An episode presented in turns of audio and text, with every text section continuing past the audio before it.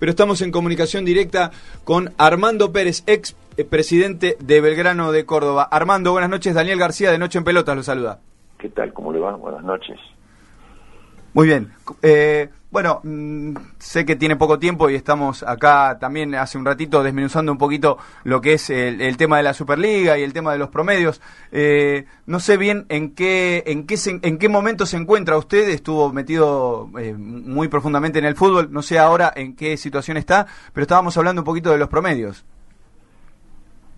Bueno,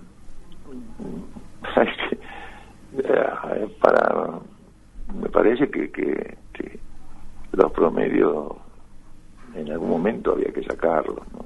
Me parece, me parece que no. Este, me parece un campeonato mucho más lineal, el que sale último o los últimos son los que descienden, ¿no? Como Europa. Claro, es más lógico, pero bueno, y parece que va a ser así, ¿no? Buenas noches, Armando. Te hago una pregunta respecto a tu paso por, por la comisión, como presidente de la comisión normalizadora. Digo, ¿qué sensaciones te quedó de, ese paso? Eh, ¿Te quedaron buenas sensaciones? ¿Volverías a integrar a, eh, algún ámbito de, relacionado a AFA? Y tenés, mucho tiempo para escuchar. Difícil, ¿no? Ese suspiro dijo mucho. Mira, la, uno tuvo siempre, o yo tuve siempre la intención, este, me parecía lógico que uno aportara lo que pudiera para este, mejorar una instancia que cuando me tocó o me pidieron, la AFA estaba totalmente fundida, con todos los contratos cobrados y gastados, con deudas por todos lados, y, bueno, alguien tenía, porque renunciaron todos, te quiero decir que habían renunciado todos, se habían ido todos, y me pareció que podía ser un aporte y era la posibilidad de hacer un cambio y hacer este, del fútbol una cosa este, razonable y criteriosa, porque este, el fútbol argentino en el mundo es muy considerado, muy importante, la figura institucional de la AFA, más allá de todo, es una figura tremendamente importante. Bueno, me llevó a querer este, estar, pero bueno, para poner en prolijidad, lo primero que había que hacer era que los clubes que debían dinero lo empezaran a pagar, que los impuestos que tenía que cobrar la AFA, de lo cual tenía que vivir, los tenía que cobrar. Este, bueno, esto no le gustó a nadie, por eso no mucho no, no me quieren, ¿no? Pero era lo que había que hacer, había que dejar de dar cheques, este, porque sí, y, bueno, pero si el espíritu fue poder hacer una cosa más profesional y más razonable, pero bueno, no, no se pudo y traté de hacer lo que un mandato que tenía, que era convocar elecciones y de alguna forma este, tranquilizar este, la parte financiera que era muy problemática. ¿no? ¿Cómo ve la, gestión hasta hasta el momento? No, no me preguntes eso porque no, no, me gusta. este, no me gustaba cuando criticaban sin saber la gente con profundidad. No, yo no voy a. Me parece que, que cada cosa que, que ustedes ven, que además es la obligación de ustedes como profesionales, pregunten para ver si tiene claridad, nada más. ¿no? Parece que, que tiene que haber una transparencia absolutamente en todo y de esto este, me parece que es lo que tenemos que hacer todos. Y Armando, le hago una consulta. Matías Ciancio lo saluda. ¿Qué tal? ¿Qué tal? ¿Cómo le va? ¿Le, ¿Le merece una opinión el tratamiento tanto de AFA como de Superliga de las sanciones que salieron y no salieron, si se quiere, Huracán y San Lorenzo, que justamente habían pagado con cheques? A cheques diferidos, más de 120 días algunos, más de 90 la gran mayoría, con aparte falta de fondos como para poder justamente sustentarlos. Quedarse en, esa sanción económica, esa pequeña multa económica que tuvieron para con uno y para con otro club, sin quizás penarlos con lo que en definitiva casi siempre más les duele a los clubes, porque lo que pone todo es el fútbol profesional, que es la quita de puntos. Yo creo que eh, lo que habría que pensar, más allá de opinar, cuando suceden estos hechos, es si está reglamentado. Si estuviera reglamentado y está reglamentado, hay que actuar en consecuencia con el reglamento. Y eso va mejorando todo. Esto es lo que tratamos de hacer nosotros. Me parece que este, para que no haya que preguntarse esto que usted me pregunta, si está reglamentado, es perfectamente claro y oportuno hacerlo porque todos lo aceptaron. Sí, sí, sí, no, totalmente. De hecho, está reglamentado. las sanciones se disminuyeron en ambos casos por, por aplicarse en realidad desde que estaba reglamentado y no desde antes. El caso, por ejemplo, de hecho de Huracán, ya hacía hace años que venía pagando con, con cheques diferidos y a veces sin fondos, y sin embargo la sanción fue menor, pero porque justamente se aplicó a partir desde que se instauró el reglamento. Más allá de eso, la situación de Huracán y San Lorenzo, que fueron a priori los primeros dos que habían auditado, después salió con audiciones, con auditorías perdón, al resto de los clubes, que es la de la gran mayoría, Dios, sacando posiblemente los grandes, y hasta ahí, porque quizás no es el caso de Independiente, por ejemplo, eh, bueno, tampoco San Lorenzo, obviamente, que está incluido en ese grupo de los grandes, la mayoría de los clubes recurrieron a esta situación de cheque diferido. Porque es que la mayoría de los clubes, los que menor estructura tienen, incluso una estructura mediana o hasta grande como pueden ser San Lorenzo Independiente, no pueden afrontar su economía si no es con este tipo de cheques, incluso estando ya reglamentadas las sanciones en caso de recurrir a eso. Porque hay que vivir la realidad, hay que gastar lo que se puede y no lo que no se puede. Eso es empezar el principio de respeto a la institución ella no es eh, para ganar un campeonato o solamente para ganar un campeonato.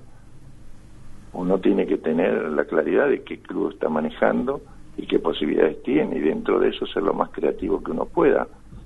Este, pero si se endeuda y paga los sueldos que no se pueden pagar es como en cualquier trabajo, como a usted le pasará. Pero mire, le voy a contar una cosa que conté varias veces.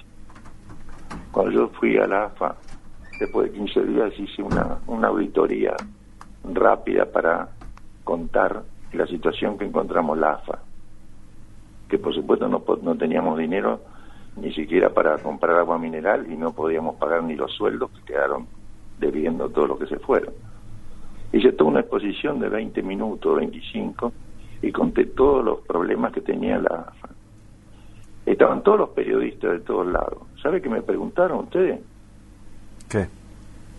¿Quién va a ser el próximo técnico de la selección? Claro. ¿qué quiero decirle con esto? El fútbol tiene ciertas características, quienes los compone, quienes estamos en eso. Hay cosas que dejamos y, parece que lo importante sean otras cosas. Este, eh, imagínese, eh, le estoy diciendo que la institución madre del fútbol estaba quebrada y lo único que preguntan quién va a ser el seleccionador argentino.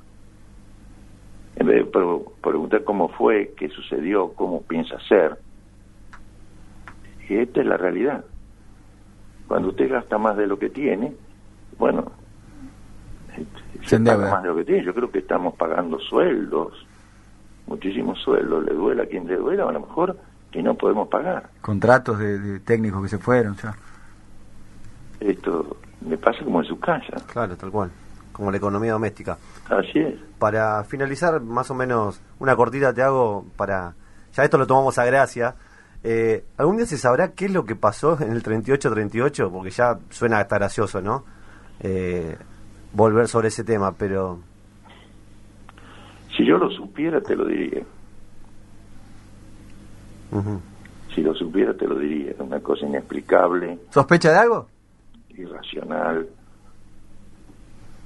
La verdad, no, no, no sé, es como un pase de magia. No sé, mostraron la mano derecha, apareció en la izquierda, que sé Una cosa, la verdad, insólita. Pero eso demuestra esto que te estoy contando, no solamente en este caso, como te conté, cuando ustedes preguntan este, quién va a ser todo sin prestarle atención al desastre que había. También te digo, los dirigentes eh, tenemos ese esta otra posición que es dificultosa, ¿no? Es, es, es como irracional en muchas cosas. Sí.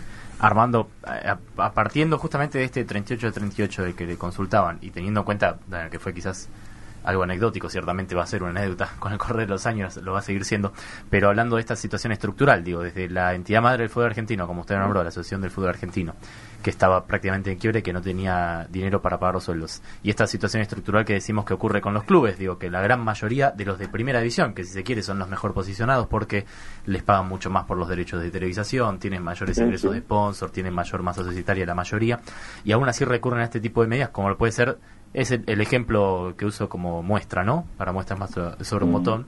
Eh, incluso todos estos clubes recurren a, estas situaciones. Si se sinceraran y empezaran a gastar lo que correspondería, como usted bien decía, no tratar de blanquear y de sincerar la economía, ¿no se resentiría el fútbol argentino? Digo, usted decía también que el fútbol argentino es respetado en el resto del mundo. ¿No se resentiría mucho la calidad del fútbol argentino si de repente, no sé, de los que hoy son 24 clubes, 20 tuvieran menor plantel? Pero a ver, ¿A usted qué le parece? ¿Que es mejor destruir una institución? No, no, para nada. No, lo estaba consultando justamente por eso. E, es algo, de hecho, para reflexionar. No, hay una respuesta de sí o no sencilla, imagino. Pero por eso yo, antes de destruir una institución, tengo que vivir la realidad, porque si no, este, la verdad, este, nos van quedando pocas cosas, instituciones que podemos salvaguardar. Y, este, y el fútbol, que es una pasión de la gente, y que debe ser una de las pocas diversiones que está obteniendo en caso los hinchas de fútbol, este, más que nada van a respetar a quien le administra mejor el club. Y no hacen este en el fondo uno tiene que entender que esto es un juego. Se gana se pierde se empata. Este, pero hay que luchar con armas este, que dignifiquen este, un movimiento y no este, vaya a pagar cosas que van a, al club a, a, desprotegerlo.